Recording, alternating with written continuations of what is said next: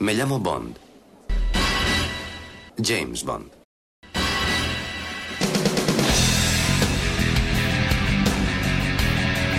Hola, soy Alberto López, alias Clark en los foros. Bienvenidos al podcast temático número 14 de James Bond de archivo007.com. En esta ocasión nos vamos a centrar en los estrenos de cada una de las 22 películas.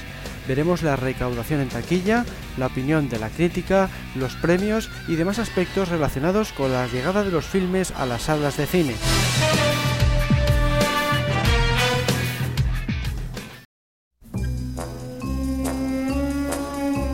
La primera entrega fue Doctor No. La premier tuvo lugar el 5 de octubre de 1962 en el Odeón de Londres, el cine que acogerá la mayor parte de los estrenos de la saga. En España recibió el título de James Bond contra el Doctor No y llegó varios meses más tarde, en mayo de 1963. Su éxito fue descomunal, sobre todo para tratarse de una producción británica, y más aún si se tiene en cuenta que su presupuesto era de tan solo un millón de dólares. La recaudación mundial ascendió a casi 60 millones de dólares, lo que garantizaba el rodaje de una nueva película. No solo el público reaccionó positivamente ante la llegada del agente 007 a la gran pantalla, sino que también triunfó entre la crítica. Escenas de grandiosidad inimitable, afirmaba el diario de Barcelona. La película está bien llevada y suntuosamente construida, indicaba el diario ABC. El efecto de la película en el público es directo y positivo, aseguraba la revista Fotogramas. Sus mayores detractores fueron el Vaticano y el gobierno soviético, ya que consideraban al personaje excesivamente violento y sexual, algo que irónicamente animó aún más a la gente a ir al cine para saciar la curiosidad. Por otro lado, Úrsula Andrés fue premiada con un Globo de Oro a la nueva estrella del año, y tanto ella como Connery vieron cómo sus carreras empezaron a despegar tras alcanzar la fama a escala mundial. El filme también fue galardonado en los premios Laurel, que vienen a ser como una lista de los mejores cineastas, ya que no se celebra ninguna ceremonia, simplemente aparece publicada en la revista americana Motion Picture Exhibition. Doctor No quedó como segunda mejor película de acción y Connery como el tercer mejor actor de acción. En cuanto al merchandising, únicamente se comercializó una edición especial de la película publicada en libro de bolsillo, la adaptación en cómic de la película, la banda sonora y un single de 45 RPM del James Bond theme.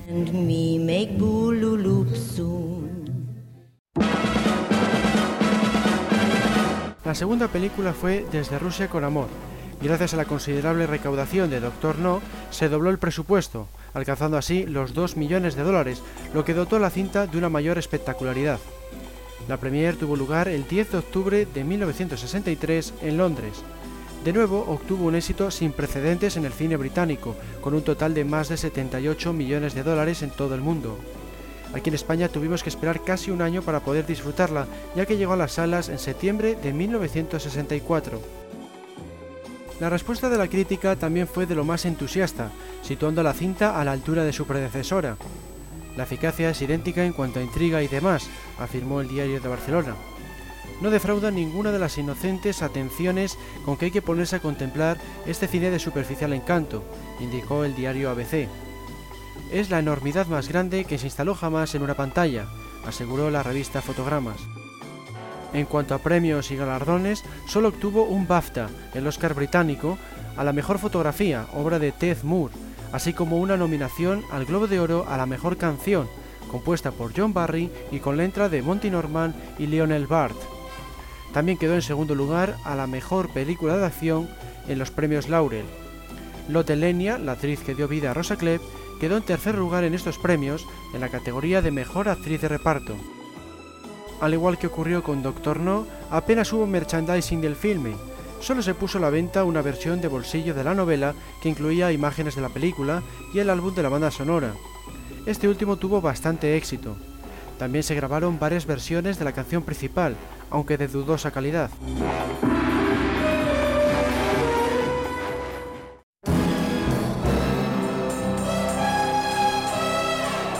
El 17 de septiembre de 1964 llegó a los cines londinenses Goldfinger, la tercera entrega de la franquicia. Aquí en España se estrenó bastante después, en abril del año siguiente, bajo el título James Bond contra Goldfinger. Los productores decidieron aumentar el presupuesto hasta los 3 millones de dólares. El éxito en taquilla volvió a ser abrumador, rompiendo todos los récords al alcanzar los 124 millones de dólares en todo el mundo. La crítica también estuvo de parte de la película, aunque ya empezaban a advertir el excesivo incremento de la fantasía. Los héroes de la película de Hamilton son George Steers y Frank George, creadores de los efectos especiales, y Bob Simons, realizador de las secuencias de acción, afirmó el diario ABC. Ha vuelto Bond a nuestras pantallas y de qué manera, superándose en todo y por todo, aseguró la revista Fotogramas. Película de superaventura, mucho ingenio en todo e indudable gracia, indicó el diario de Barcelona. Goldfinger es la única película Bond, junto a Operación Trueno, poseedora de un Oscar. Lo obtuvo Norman Wanstall a los mejores efectos de sonido. Wanstall trabajó en el departamento de sonido en las cinco primeras películas de 007 y curiosamente también colaboró en Nunca digas nunca jamás, la película no oficial de 1983. Ken Adam, el diseñador de producción, fue nominado a un BAFTA por los impresionantes decorados, mientras que John Barry, el compositor de la banda sonora, fue nominado a un Grammy. En cuanto a los premios Laurel, esta vez Connery sí se llevó el primer puesto a la mejor actuación y Gerd Frobe, alias Goldfinger, quedó en tercer lugar. La propia película también se llevó el Laurel de Oro y fue la primera de la saga en llevarse el Golden Screen de Alemania, un galardón que se otorga por el número de entradas vendidas en ese país. El éxito de Goldfinger no solo se aplicó a la taquilla, sino también al merchandising. Es a partir de este momento en el que las cintas del agente secreto con licencia para matar se empiezan a considerar todo un fenómeno sociocultural, en lo que se denominó el fenómeno Bond o la Bondmanía. Prácticamente se podía encontrar de todo, desde camisetas y colonias hasta juguetes y cromos. Por si fuera poco, la banda sonora de la película fue número uno en ventas y Shirley Bassey, la cantante del tema principal, fue galardonada con el disco de oro.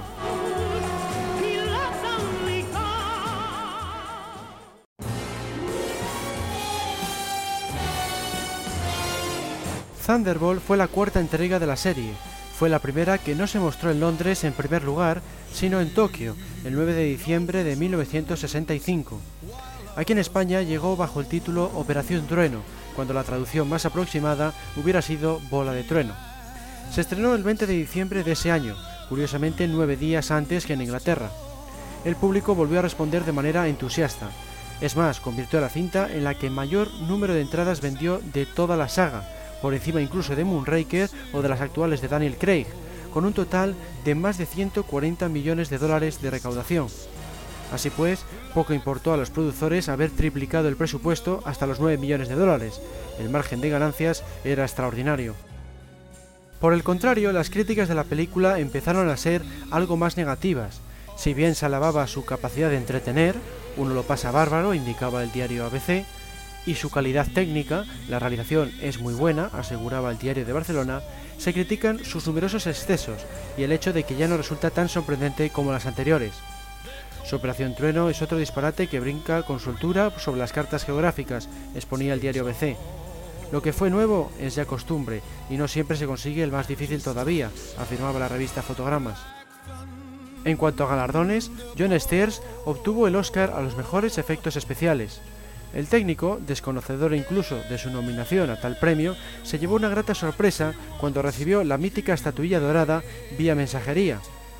Por otro lado, Ken Adam fue nominado al BAFTA al mejor diseño artístico por su labor, ya que tuvo que diseñar y construir no solo los decorados del filme, sino también muchos de sus vehículos acuáticos.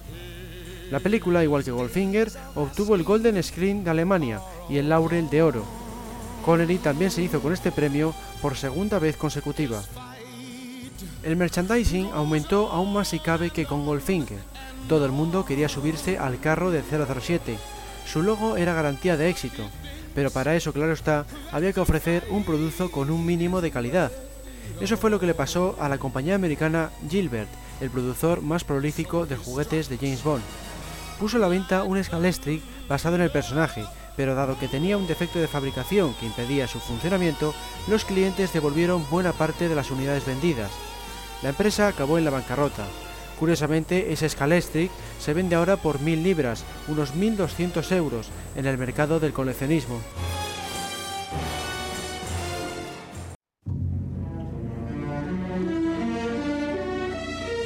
El 12 de junio de 1967 tuvo lugar la premier de Solo se vive dos veces en Londres. Era la primera vez que una película Bond se estrenaba en verano. Aquí en España llegó bastante más tarde, el 12 de octubre de ese año. Los productores, convencidos de obtener tantos beneficios como con la anterior entrega, subieron el presupuesto hasta los 9 millones y medio de dólares. Sin embargo, la recaudación descendió hasta los 111 millones en todo el mundo, 30 menos que Operación Trueno y 13 menos que Goldfinger. Las críticas fueron igual de duras que con Operación Trueno. Si bien elogiaban la calidad técnica, echaban en falta más novedades. Trama convencional al 100% expresada bajo un sugestivo despliegue de efectos especiales, indicaba el diario ABC. La cuarta película de la serie no desmerece a las anteriores y los trucos son nuevos, señores, afirmaba la revista Fotogramas en una de las pocas críticas positivas.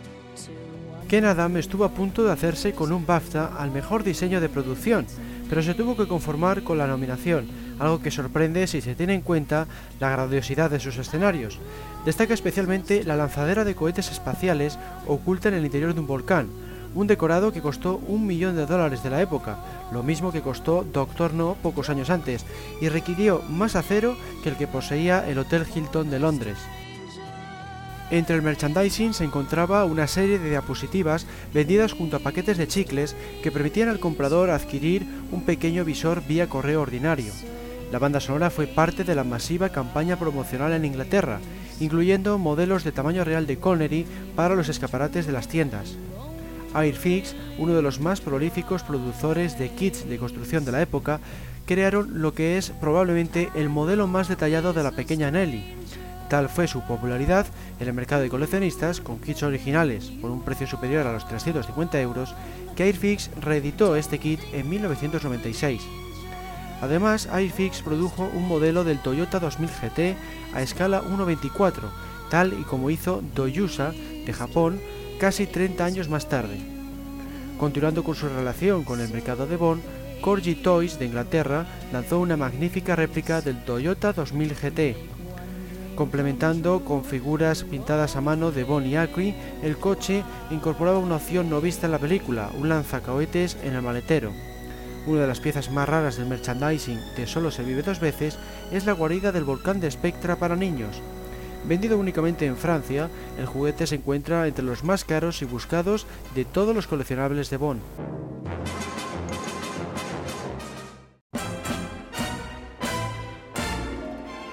La sexta entrega de la saga fue Al Servicio Secreto de Su Majestad.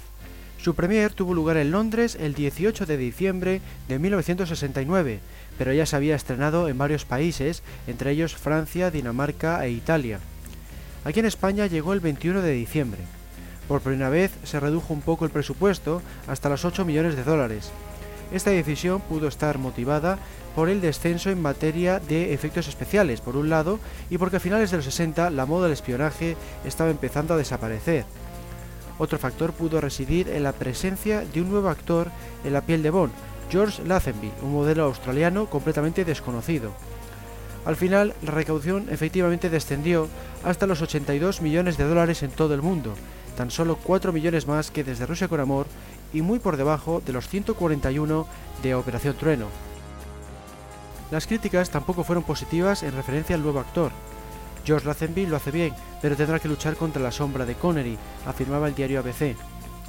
Y sin que entremos en la enojosa comparación, eso que lo hagan los espectadores, el nuevo 007 tiene condiciones para llevar a su personaje a donde Connery lo llevó, afirmaba el diario de Barcelona en una de las pocas críticas que aceptaban al nuevo Bond.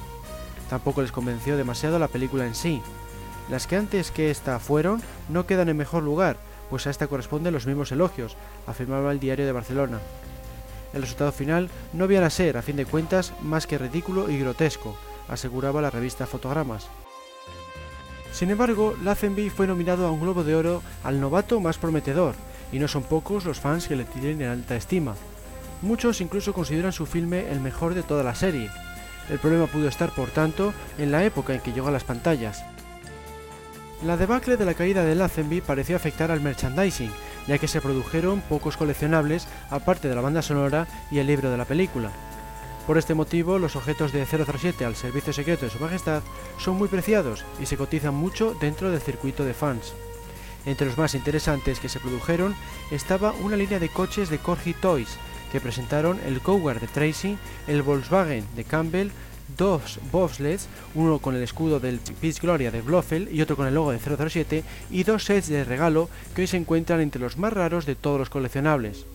Se rumorea que una réplica del anillo de boda de Tracy con las palabras We have all the time in the world fue producida por H. Galor de Londres. Hasta el momento nadie ha podido verificar si el producto se fabricó realmente, ya que ninguno ha aparecido en el mercado internacional de coleccionistas.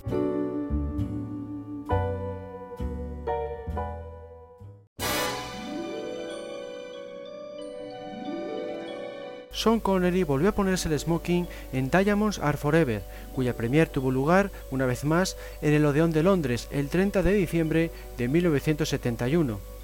Aquí en España llegó antes, el día 20, y con el título ligeramente cambiado, Diamantes para la Eternidad, en vez de Los Diamantes son para siempre. Además de España, fueron muchos los países que pudieron ver la película antes que los ingleses, como los alemanes, los daneses o los franceses. El presupuesto de la cinta se situó en torno a los 7 millones de dólares, siendo la más barata desde Goldfinger. Ello no afectó en absoluto a la recaudación en taquilla mundial, que alcanzó los 116 millones de dólares, lo que la colocaba como la tercera más taquillera hasta el momento tras Operación Trueno y Goldfinger. Por si fuera poco, ostentó el récord de película Bond de mayor recaudación en la taquilla americana hasta que fue superada por GoldenEye en 1995. La crítica valoró positivamente la vuelta de Connery al papel, pero se volvió a incidir en la falta de originalidad. Por ejemplo, el diario ABC indicó, la aventura se desarrolla impecable, aunque para los fieles de James Bond haya perdido capacidad de sorpresa. El diario de Barcelona afirmó, felicísima reaparición de 007 en esta película que guarda línea con las que fueron y tanto supieron de permanencia en cartel. La revista Fotogramas aseguraba, no desmerece en absoluto de sus predecesoras, a pesar de que la novedad de la temática se haya esfumado hace ya tiempo. Si bien en materia de efectos especiales el filme obtuvo un resultado bastante pobre, no así ocurrió con el sonido, como lo atestigua su nominación al Oscar en esta categoría. El premio que sí ganó fue el Golden Screen, otorgado a aquellas películas que alcanzan cierta cantidad de entradas vendidas en territorio alemán. Prácticamente todas las cintas Bond han obtenido este galardón, entre las excepciones se encuentran, por ejemplo, Dozorno, Desde Rusia con Amor o Al Servicio Secreto de Su Majestad.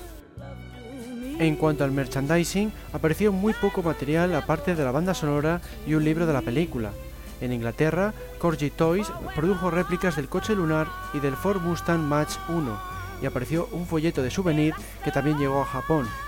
En Escocia se distribuyó un folleto especial con un mensaje personal de Connery anunciando que todos los beneficios se destinarían a su Scottish International Educational Trust. Hoy en día se ha convertido en un objeto muy valorado entre los coleccionistas.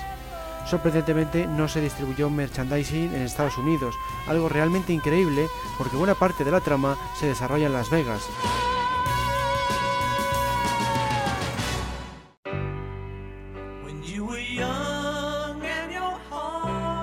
El debut de Roger Moore en el papel de 007 tuvo lugar en Vive y Deja Morir. El primer estreno aconteció en Estados Unidos el 27 de junio de 1973. La primera inglesa se celebró en Londres unos días después, el 5 de julio, mientras que en España llegó bastante más tarde, en diciembre. El presupuesto volvió a reducirse, de los 7,2 millones de dólares de Diamantes para la Eternidad a los 7 millones. De nuevo no perjudicó en absoluto la taquilla, dado que volvió a batir el récord anterior de la serie al alcanzar los 161 millones de dólares en todo el mundo. Al contrario que el público, la crítica echó por tierra al filme. No solo no les convencía el nuevo Bond de Roger Moore, sino que veían una peor calidad en todos los aspectos. El diario ABC afirmó, el relato carece de credibilidad y sobre todo de originalidad, ya que es rigurosamente imitativo, la revista Fotogramas aseguró, 007 ha perdido un tanto del gancho que le proporcionaba su sadismo, y por si ello fuera poco, carece del increíble arsenal de gadgets con los que jugaba el primer James Bond. El diario de Barcelona declaró, no tiene el diseño perfeccionista que otras antecesoras suyas alcanzan. En cuanto a galardones, la canción principal, obra de Paul y Linda McCartney, recibió sendas nominaciones a los Oscar y los Grammy, El premio que sí se llevó la película fue curiosamente el Evening Standard British Film a la mejor película. Esta asociación reúne a los mejores críticos del Reino Unido y el galardón fue recogido por el director de la cinta, Guy Hamilton. El merchandising fue algo más abundante que la anterior entrega. Uno de los productos más curiosos fue la baraja de tarot que utiliza Solitaire en la película. Estas cartas fueron diseñadas por el joven escocés Fergus Hall especialmente para el filme. Salieron a la venta junto a un libro titulado El libro de tarot de James Bond. Otros productos fueron, por ejemplo, un póster inglés de Roger Moore en acción, producido por Scan Decor, un juego de diapositivas 3D, un James Bond Super Action Set de Lone Star Toys de Inglaterra, que incluía una pistola, un walkie-talkie, una granada y otras necesidades para espías jóvenes.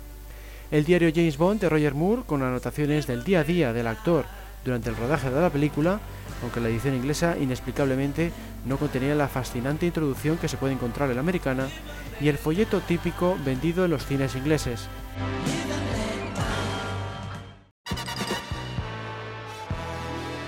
La novena entrega de la serie fue El hombre de la pistola de oro. Esta vez los ingleses pudieron disfrutar de la película en primer lugar, el 19 de diciembre de 1974, una fecha compartida con Dinamarca, Holanda y Estados Unidos. Aquí en España llegó el día 23. El presupuesto fue idéntico a la anterior producción, 7 millones de dólares. Lo que cambió y mucho fue la recaudación mundial, que bajó en picado hasta los 97 millones de dólares. Por si fuera poco, la crítica también fue muy desfavorable.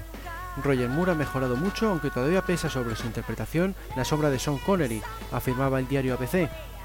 También indicaba, el factor violencia ha sido atenuado, el ingrediente sexo edulcorado, el elemento anticomunismo desviado. La revista Fotogramas indicó, Roger no es ni será jamás un duro. También declaró, se parece como una gota de agua a otra gota de agua a las películas precedentes. En el apartado de premios y galardones solo obtuvo un Golden Screen alemán en 1977. Quizá fue el único país en el que consiguió una buena recaudación, porque por ejemplo en Estados Unidos perdió un 40% respecto a la taquilla lograda por Vive y Deja Morir. En el frente del merchandising hubo pocos productos que salieran a la luz, Aparte del tradicional libro de bolsillo y el álbum con la banda sonora, los fans británicos pudieron adquirir una revista con póster como recuerdo y Lone Star Toys lanzaron la pistola genérica de 007, ahora en oro, con una nota indicando que el producto se inspiraba en la nueva película. En años recientes se creó una réplica bañada en oro de la pistola de Escaramanga, completada con una bala con el 007 inscrito y empaquetada para coleccionistas serios por 700 dólares.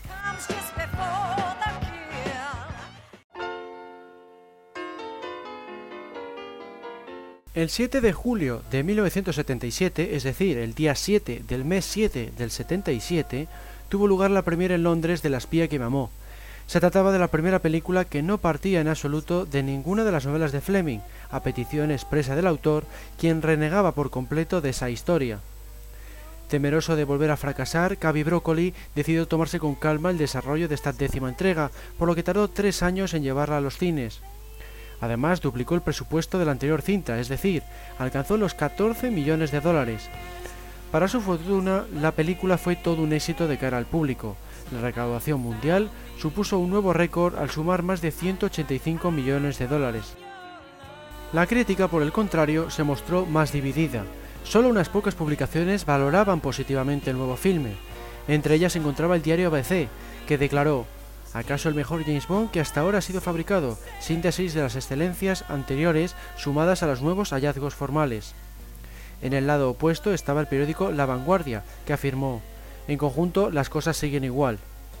La revista Fotogramas tampoco se mostró satisfecha, una consecuencia lógica e inevitable de la derivación de los Bond hacia el espectáculo para familias, aseguraba esta publicación. Ken Adan, el diseñador de arte, y Marvin Hamlich, el compositor de la banda sonora y la canción principal, otorgaron a la película una buena cantidad de premios y nominaciones. Entre los más importantes están las tres nominaciones a los Oscar, las dos nominaciones a los Globos de Oro y las dos nominaciones a los BAFTA británicos, todos ellos referentes a la canción principal, la banda sonora y el diseño de producción. En cuanto al merchandising, la lista de productos fue enorme, Tras una ausencia de seis años, Corgi Toys de Inglaterra renovaron su larga asociación con la franquicia Bond, produciendo la más amplia selección de juguetes relacionados con una película de 007. Con su Aston Martin DB5 habiendo sido aclamado como el coche de juguete más vendido de todos los tiempos, Corgi se dio cuenta de que el último vehículo de Bond, el anfibio Lotus Esprit, también tenía significantes ventas potenciales. Lanzado en junio de 1977, el Lotus Esprit de James Bond se convirtió en el objeto por separado mejor vendido de todos los de Corgi desde 1973. Durante los primeros seis meses se vendieron alrededor de 660.000 coches. Cuando fue retirado en 1981, la figura había vendido más de un millón y medio de unidades. Tal fue la duración de su popularidad que Corgi relanzó el Lotus Esprit de 007 por el 21 aniversario con una edición limitada conmemorativa. Acompañando al Lotus se produjo un modelo del helicóptero Jet Rander de Stromberg.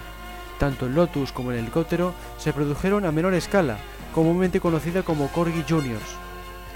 Estos dos juguetes, junto, con un coche Mercedes completado con cemento en su parabrisas, una lancha en un tráiler y la furgoneta de teléfonos de tiburón, formaban parte del set de regalo La espía que mamó. En Australia, un champú de baño se empaquetó en botellas con forma de lotus. En Japón se podían encontrar un modelo del coche muy detallado. Una versión de Lotus con batería que podía funcionar en el agua estaba disponible en Estados Unidos. Otros coleccionables fueron un folleto de souvenir americano y una serie de puzzles para niños en Canadá.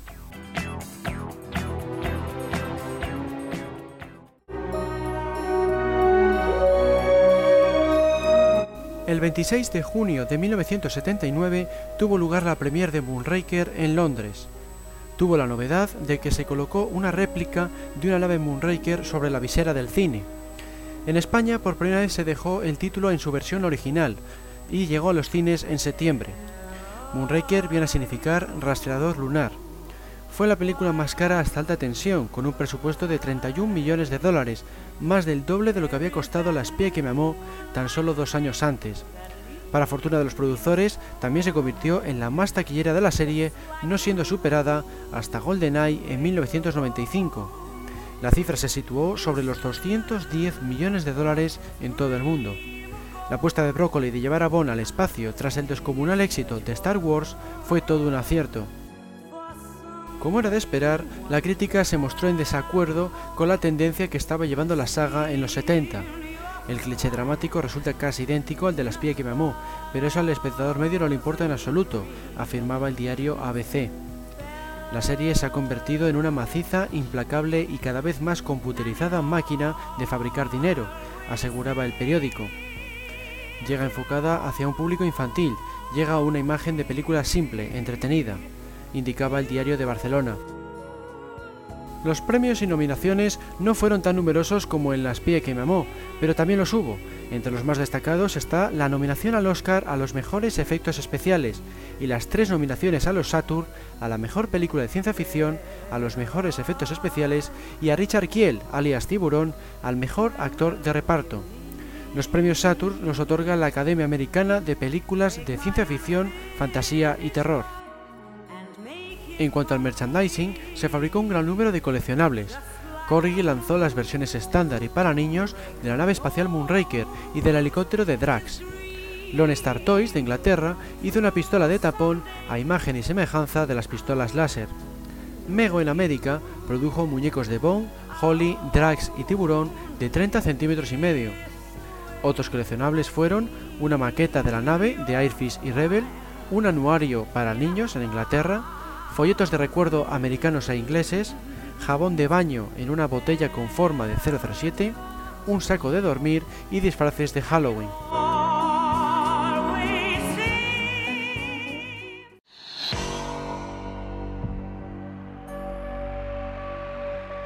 La premier de Solo para sus ojos en Londres tuvo lugar el 24 de junio de 1981. Estados Unidos fue el segundo país en poder disfrutar de la cinta, ya que llegó dos días después. Aquí en España se estrenó bastante más tarde, el 12 de diciembre. Dado que apenas había gadgets en la película ni tantos efectos especiales como en Moonraker, se redujo el presupuesto de los 31 millones a los 28 millones de dólares. Las ganancias también bajaron un poco, hasta los 195 millones, lo que venía a demostrar que Bond no necesitaba de gadgets para salir airoso de la taquilla. De cara a la crítica, el resultado fue similar, porque se seguía achacando la falta de novedades y se empezó a mencionar la elevada edad de su protagonista. No se trata del peor Bond, aunque tampoco sea ni de lejos el mejor, afirmaba el diario ABC, que también indicaba tiene una menor espectacularidad, menor lujo también que en Moonraker. Por ejemplo, el productor ha procurado compensarlo con mucha acción. El diario de Barcelona aseguraba, Roger Moore, ya muy mayorcito para estos menesteres, se limita a poner el físico y poco más. En el apartado de premios y nominaciones, cabe destacar que la canción principal, compuesta por Bill Conti e interpretada por Sina Inston, fue nominada al Oscar y al Globo de Oro. El premio que sí ganó Conti fue el ASCAP por dicha canción. ASCAP es la Sociedad Americana de Editores, Autores y Compositores. No faltó, como mencionábamos anteriormente, el premio Golden Screen por su recaudación en Alemania. Hubo un notorio número de licencias para realizar merchandising, Corgi lanzó una versión pequeña y otra grande del Citroën dos caballos. Crescent fabricó una pistola de juguete. En Inglaterra, un folleto de recuerdo incluía escenas de la película.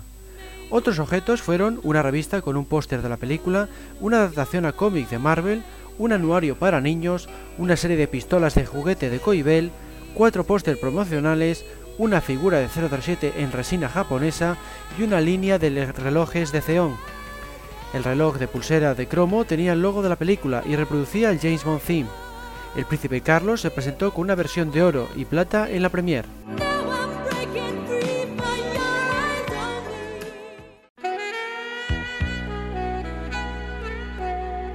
La decimotercera entrega de la serie fue Octopussy. La primera premiere se celebró en Londres el 6 de junio de 1983, cuatro días antes que en Estados Unidos. Aquí en España llegó con el mismo título el 8 de septiembre. El presupuesto fue similar al de Solo para sus ojos, 27 millones y medio de dólares. La recaudación, por el contrario, bajó algo más, hasta los 187 millones. El dato positivo es que sirvió para despertar de nuevo el interés de los americanos, ya que superó a Solo para sus ojos en la taquilla de Estados Unidos. Las críticas fueron más duras, no solo por el filme en sí, sino también por su protagonista, Roger Moore disimula como puede su rigidez de cintura, a base de sonrisa y simpatía, concediendo una dimensión almidonadamente tierna a su personaje, afirmaba el diario ABC, que también indicaba la serie se ha humanizado sin perder espectacularidad y ha dado más ocasión al humor, a la ironía asequible para todos los públicos. El periódico El País indicó las aventurillas que se suceden en Octopussy carecen de la más elemental base que justificaba las películas de acción, el diario de Barcelona aseguró, no importa nada que se deleite al respetable con un aperitivo tan absurdo como gratuito, en relación al teaser inicial. Aparte del habitual Golden Screen alemán, Octopussy solo obtuvo la bobina de oro a la mejor edición de sonido. Este premio lo otorga la Sociedad Americana de Editores de Sonido de Cine. Por otro lado, el filme recibió dos nominaciones a los premios Saturn, uno a la mejor película de fantasía y otro a la mejor actriz de reparto por la labor de Mouth Adams en el papel de Octopussy. La mayoría de merchandising para Octopussy se centró en el Reino Unido. Entre los objetos imprescindibles para fans se encuentran un anuario de tapa dura, un reloj Theon que interpreta el James Bond theme, un yo-yo sierra de juguete, llaveros y un pack de regalo Corky Jr. consistente en una Crostar Mini Jet, la avioneta que pilota en la primera secuencia, y un tráiler para caballos. En cuanto a promociones, las patatas inglesas Smith produjeron 15 millones de bolsas con mensajes promocionales de la película y un concurso. Nabisco Cedred Weat creó una serie de pegatinas para coleccionistas y los fans de América e Inglaterra podían comprar folletos de recuerdo en los cines. Starlog también editó una revista completa dedicada a Octopussy. Los niños de las escuelas japonesas podían llevar sus lápices y bolígrafos en el estuche de Octopussy.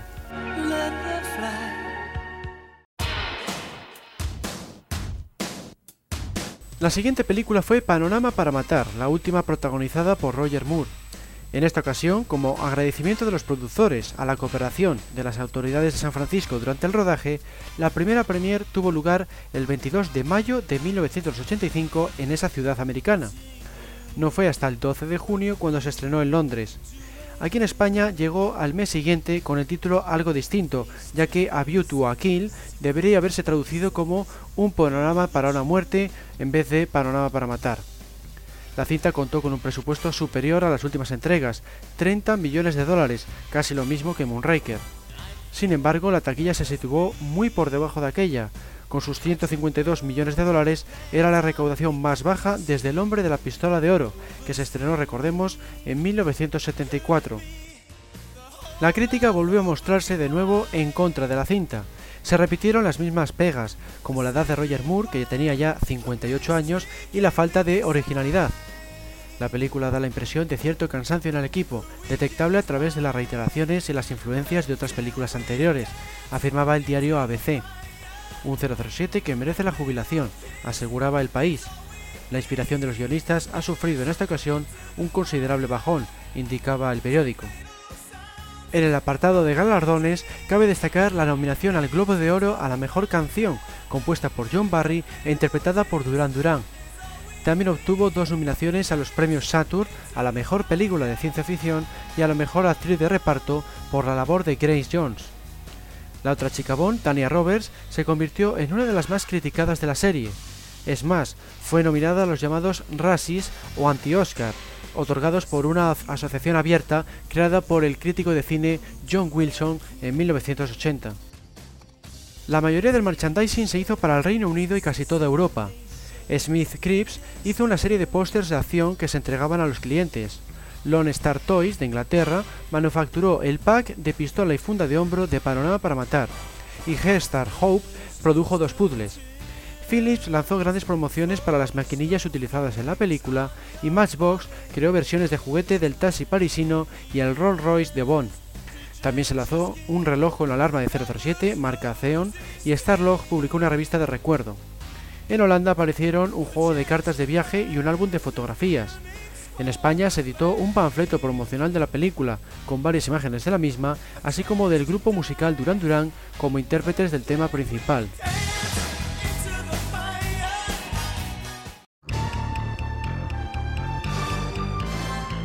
El 29 de junio de 1987 tuvo lugar la premier de alta tensión en Londres, en lo que fue el debut de Timothy Dalton como 007. Suecia tuvo el honor de ser el segundo país en poder disfrutar del filme, el 10 de julio, mientras que Estados Unidos tuvo que esperar hasta el 31 de ese mes. Aquí en España llegó el día 30 con el título cambiado. Originalmente era The Living Daylights, que podría traducirse como los amaneceres vivientes, una expresión inglesa parecida a un susto de muerte que tenemos aquí en España. Precisamente el propio Bond, cuando cita The Living Daylights en la película, es traducido como un susto de muerte. El presupuesto se aumentó hasta los 40 millones de dólares, convirtiéndose así en la más cara de la saga hasta ese momento. La recaudación fue en consonancia, aumentando hasta los 191 millones, lo que la situaba a la altura de las más taquilleras de Roger Moore. Todo lo contrario ocurrió con la crítica, no valoraron positivamente la interpretación de Dalton y tampoco les entusiasmó la película en sí. Por ejemplo, el diario ABC afirmó, un traje que, después de esta primera prueba, parece venirle un poco grande en relación al nuevo actor. También indicó, el resultado, visto con ojos bondadosos, es simplemente discreto. El periódico, por su parte, aseguró, los trucos del increíble Q han perdido su capacidad de sorprender. Alta Tensión recibió dos premios aparte del habitual Golden Screen alemán, un BMI a la música de cine por la labor de John Barry y una bobina de oro a la mejor edición de sonido. BMI es una asociación americana que vela por los derechos de los músicos. El resto fueron nominaciones, como el Saturn a la mejor película de fantasía. Se realizó una gran cantidad de artículos promocionales. En el Reino Unido, Unigate ofrecía entradas gratis para ver la película en su zumo de naranja. Trio Chocolates incluía pegatinas en cada tableta. Philips promocionó sus productos conjuntamente con la película y Bollinger lanzó una agresiva campaña publicitaria con un póster promocional especial, al igual que hizo Cervezas Carlsberg. Little League Soldiers realizó productos que incluían figuras en miniatura pintadas a mano de Bond y los personajes de la película. Y LLS también hizo agendas de piel, accesorios de golf, portacarnes de conducción y otros productos. Se editaron dos libros de James Bond Movie Books, una breve mirada a cómo se hizo cada película individualmente, y The James Bond Movie Poster Book, que presentaba las reproducciones de los póster americanos con posibilidad de ser enmarcados. En Alemania, la ASS Company creó un juego de mesa muy bien empaquetado y en Australia se creó una serie completa de pistolas de juguete y accesorios. El artículo más raro relacionado con la película, sin embargo, es la réplica promocional del llavero buscador de Philips, que actualmente puede alcanzar un precio superior a las 200 libras esterlinas.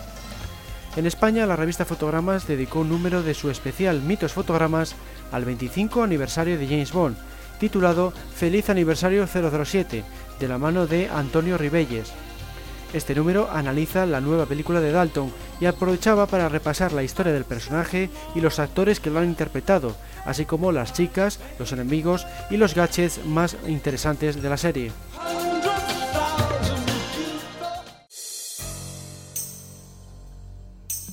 La segunda y última participación de Dalton fue Licencia para Matar. Los ingleses fueron los primeros en poder disfrutar de la película, ya que la premier tuvo lugar en Londres el 13 de junio de 1989. A Estados Unidos llegó un mes más tarde y a España dos meses después, en agosto.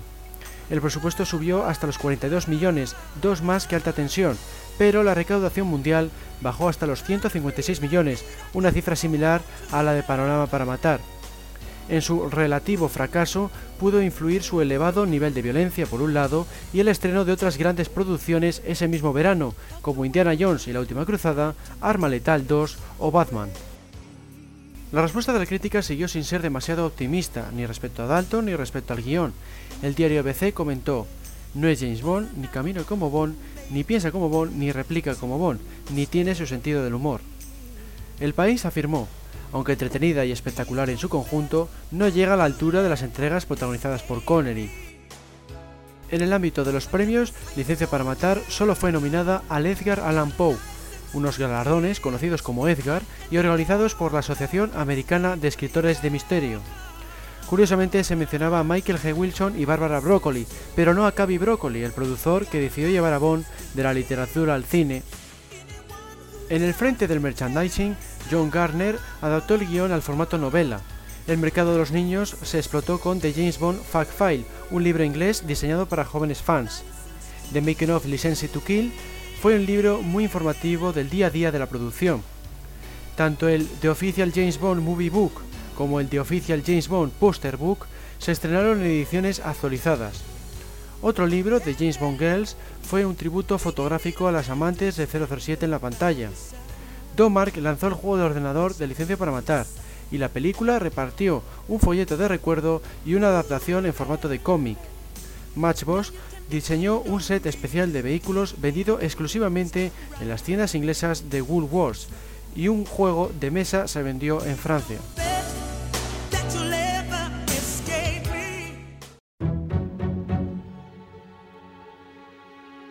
Pierce Brosnan se estrenó como Bond en GoldenEye la decimoséptima película de la saga. La premier mundial tuvo lugar en Nueva York en vez de en Londres el 13 de noviembre de 1995.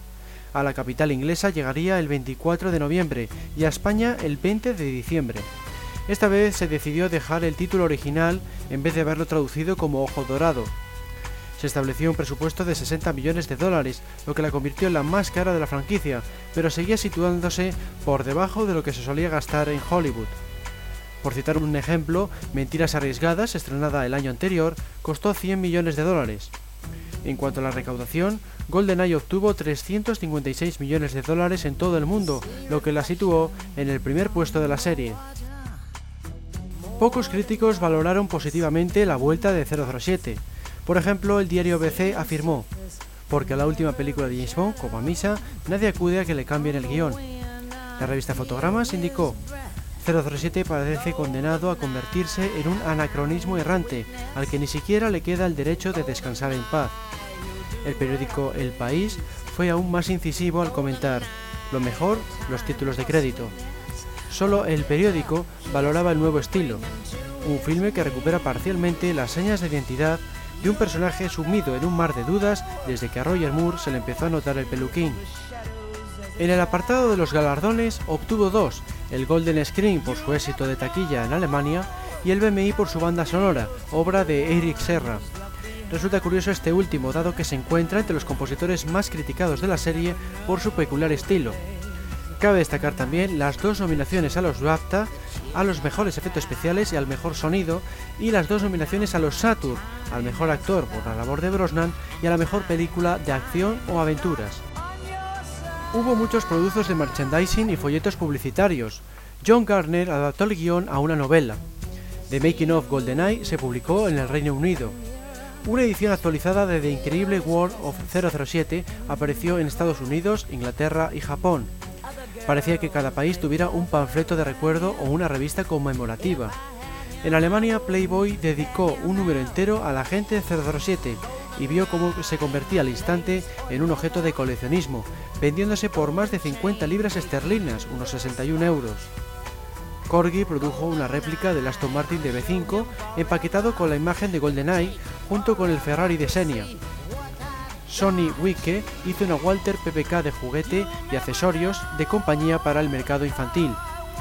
Otros coleccionables fueron las tarjetas de negocios GoldenEye, una estatua de resina de Pierre Rosnan, relojes conmemorativos y chaquetas de los miembros del rodaje. En España, la revista Fotogramas y la marca de motocicletas Cajiva lanzaron un concurso dirigido a sus lectores, aprovechando el estreno de la película en el que el ganador podía ganar una Cajiva Canyon GoldenEye 007 de 600 caballos y motor monocilíndrico de cuatro tiempos, la que utiliza Bond en la secuencia inicial.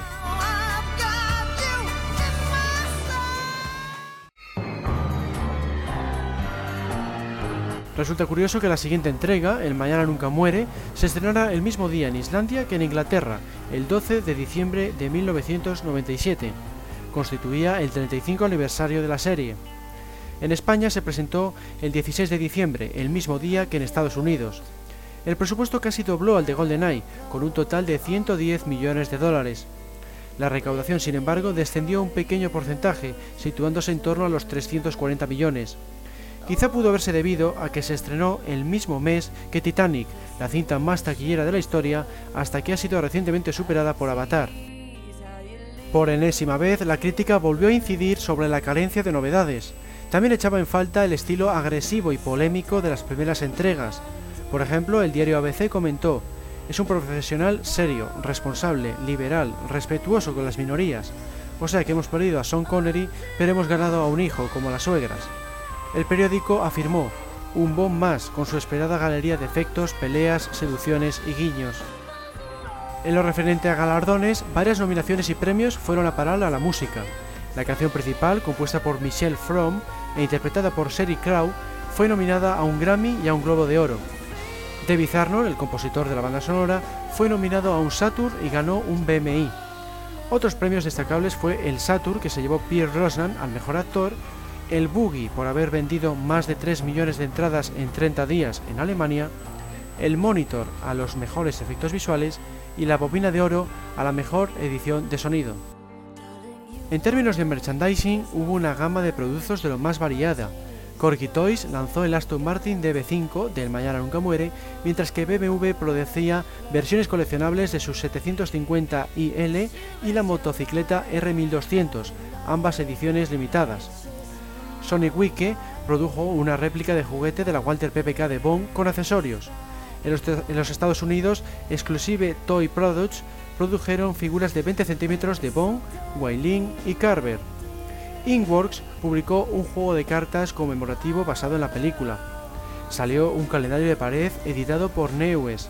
Playboy continuó con su tradición de dar cobertura a Bond de forma aún más acentuada, ya que los números europeos estaban dedicados casi en su totalidad al fenómeno 007 e incluían una impactante imagen de la actriz Daphne Deckers, que aparece como portavoz de Carver en la película. El autor Raymond Benson escribió una novela basada en el guion y la guía The Making of Tomorrow Never Dies de Box En los Estados Unidos, Japón e Inglaterra se editaron revistas de recuerdo, Irónicamente, uno de los mayores éxitos de marketing relacionados con 007 fue gracias a la anterior película. El juego para Nintendo 64, GoldenEye Agente Corrupto, se convirtió en el juguete sensación del año, ya que las existencias se agotaron antes de Navidad y no pudieron reponerse hasta Año Nuevo.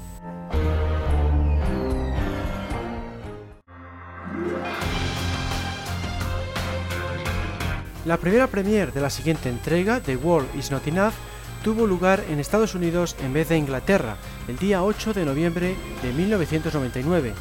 La primera inglesa llegó el día 22, después de haberse estrenado en otros países como Islandia o Canadá. Aquí en España fue vista el 3 de diciembre bajo un título distinto, El mundo nunca es suficiente, cuando debería haber sido El mundo no es suficiente. Esta frase es el lema familiar de Bond, tal y como se indica en la película y tal y como se explicaba en la novela Al servicio secreto de su majestad. El presupuesto de la cinta pasó de los 110 millones de dólares de la anterior entrega a los 135. Para fortuna de los productores, la recaudación también aumentó, alcanzando los 360 millones en todo el mundo y estableciendo un nuevo récord en la franquicia. Si bien en esta ocasión se puso un mayor empeño en el desarrollo de los personajes, la crítica siguió siendo igual de contundente. El país afirmó, no guarda sorpresas, gustará a quienes gozan con 007, dejará indiferente al resto. La revista Fotogramas fue más dura aún. Mitad folleto turístico, mitad de lencería.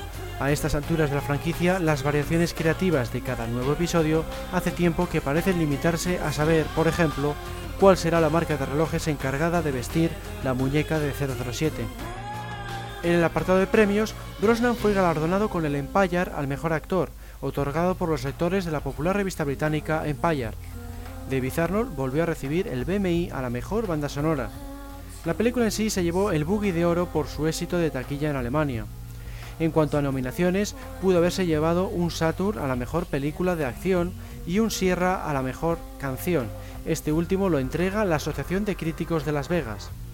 Denise Richards, por otro lado, se llevó el Razzie a la peor actriz y estuvo nominada junto a Brosnan a la peor pareja. Entre el merchandising más destacable se encontraba el libro The Making of The World Is Not Enough, publicado por Boxtree, en el que se explicaba la realización de la película con un buen número de imágenes. También aparecieron una serie de tarjetas de Inworks, un calendario conmemorativo, walkie-talkies, maquetas de coches, pistolas y cartas, entre otros. No faltaron por supuesto los productos que aparecen en la propia película, que vieron cómo sus ventas aumentaban considerablemente, por ejemplo el coche BMW Z8 o el reloj Omega.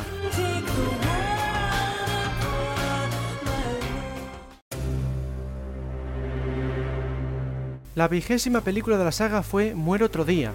Se estrenó en 2002 con motivo de celebrar el 40 aniversario de la saga. En concreto, la premier fue el 18 de noviembre en el Odeón de Londres. Se hizo un despliegue aún mayor que en ocasiones anteriores. Por ejemplo, se fabricó un logo de 007 de hielo y se iluminó toda la fachada del cine. En Estados Unidos llegó el 22 de noviembre, el mismo día que en España. El presupuesto subió 7 millones de dólares más, hasta los 142. El público dio el visto bueno a la cinta, ya que superó el récord del mundo es suficiente, recaudando más de 430 millones en todo el mundo. Es más, fue la más taquillera en su primer fin de semana de toda la franquicia y también la más taquillera en Estados Unidos. La crítica se mostró más dividida que de costumbre. Mientras unos alababan sus sorpresas en la primera mitad, otros criticaban el excesivo nivel de fantasía. La revista Fotogramas declaró, ha sucedido lo improbable, una vez descartado lo imposible, una nueva película Bond que funciona. La revista Variety indicó, tiene algunas escenas jugosas, la mayoría en la primera mitad, pero también lleva 007 al terreno de los efectos digitales, territorio casi de ciencia ficción que se siente casi como una traición a lo que ha sido siempre la franquicia. El New York Times aseguraba, quizá la película de Bond más satisfactoria desde La espía que me amó. El periódico El País, por el contrario, afirmaba, hueca y aparatosa trola digital. En cuanto a los premios, David Arnold volvió a llevarse el PMI a la mejor banda sonora y Halle Berry recibió el Image a la mejor actriz de reparto.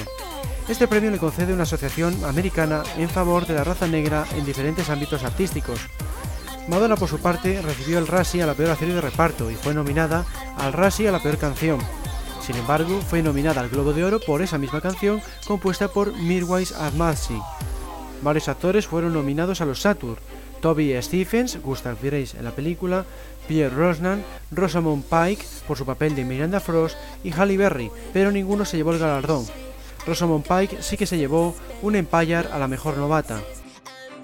En el ámbito del merchandising fue más abultado que nunca por el hecho de tratarse del 40 aniversario. Desde juegos de mesa y figuras hasta los habituales libros, banda sonora y camisetas, todo parecía indicar que Bond volvía a estar de moda.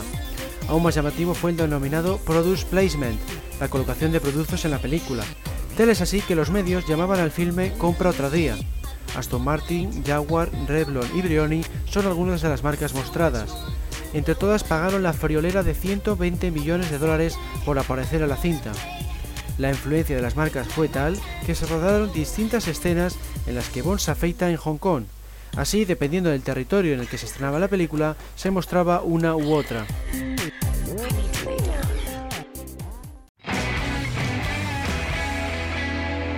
Daniel Craig debutó como 007 en Casino Royale.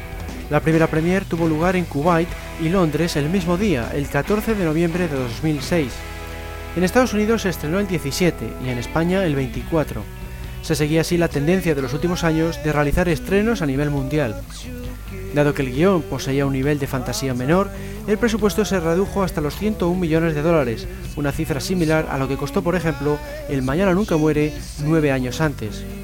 La recaudación fue realmente espectacular. No solo superó a todas las entregas anteriores, sino que se situó entre las más taquilleras de la historia del cine con sus 596 millones de dólares. Por si fuera poco, la crítica, por primera vez desde los tiempos de Connery, se puso a favor de la película, y más sorprendente aún, a favor del nuevo actor. Craig sirve las mejores líneas de diálogo que ha tenido el personaje en muchos años como quien escupe estiletes, aseguraba Fotogramas. Hay una gran razón por la que Casino Royale es la película Bond más rompedora y adrenalítica en años, y su nombre es Daniel Craig, afirmaba la revista Rolling Stone. Lo primero es lo primero, Craig no es un buen Bond, es un Bond genial, indicaba BBC News. Un Bond nacido para competir con garantías contra el naciente mito Bourne, comentaba el diario ABC. Un entretenimiento formidable que pone de nuevo a 007 como la franquicia de cine a batir, aseguraba la revista Empire. Las nominaciones y premios fueron más numerosos que nunca. Ganó el Saturn a la mejor película de acción, el BAFTA al mejor sonido y el BMI a la mejor banda sonora, entre otros. Daniel Craig, por su parte, obtuvo varios galardones como el Empire al mejor actor o la nominación al BAFTA al mejor actor principal. Esto último es especialmente destacable ya que es el único actor Bond que ha aspirado a este premio. En el apartado del merchandising, Brioni sacó a la venta una edición limitada del smoking de 007, inspirada en el prototipo de la película. Esta lujosa prenda de vestir podía encontrarse en las principales tiendas de Brioni del mundo y almacenes de lujo como Harrods en Londres. El precio ascendía aproximadamente a la friolera de 4.500 euros.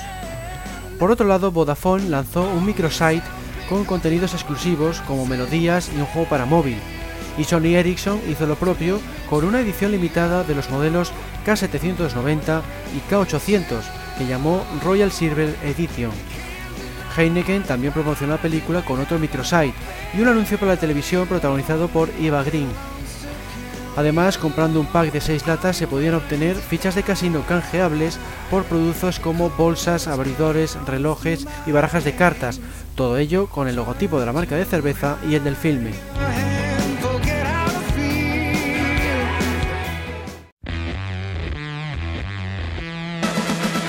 El 29 de octubre de 2008 se estrenó la última entrega hasta la fecha y también la más cara, Quantum of Solas. Esta premier tuvo lugar como siempre en Londres.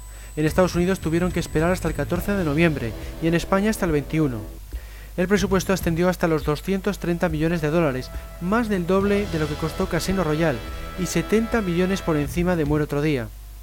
Esta cifra tuvo que deberse al gran número de localizaciones donde se desarrolla el rodaje, un total de 7 países, lo que la convertía también en la película con mayor número de exteriores. Los productores pudieron respirar tranquilos porque obtuvo casi la misma recaudación que Casino Royale, unos 576 millones de dólares, tan solo 20 por debajo de aquella. Lo que no fue tan sobresaliente fueron las críticas, tanto los medios como la gran mayoría de los fans echaban en falta un guion más elaborado.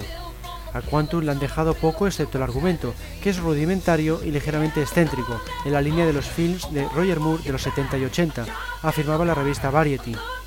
Reparte bien las palomitas, pero ignora el veneno que supone comerse las entrañas de Bond, un error mortal, aseguraba la revista Rolling Stone. No es de recibo que todo un 007 se rebaja al nivel de Charles Bronson clamando venganza parda, comentaba el diario ABC.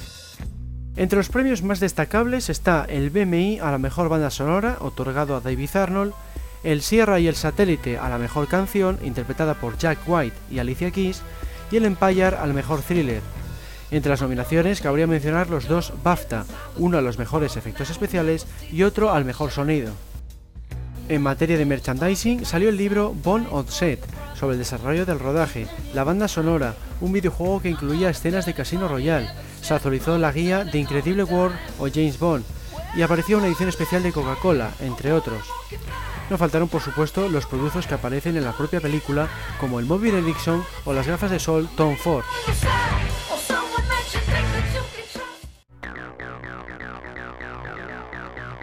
Para acabar este programa vamos a hacer un breve repaso por las 5 películas más taquilleras de la franquicia. En primer lugar, Casino Royale con 596 millones de dólares. Le sigue Quantum of Solas con 576 millones. En tercer lugar, Muerto Día con 431 millones. En cuarto puesto, El Mundo Nunca es Suficiente con 361 millones. Y en quinto lugar, GoldenEye con 356 millones.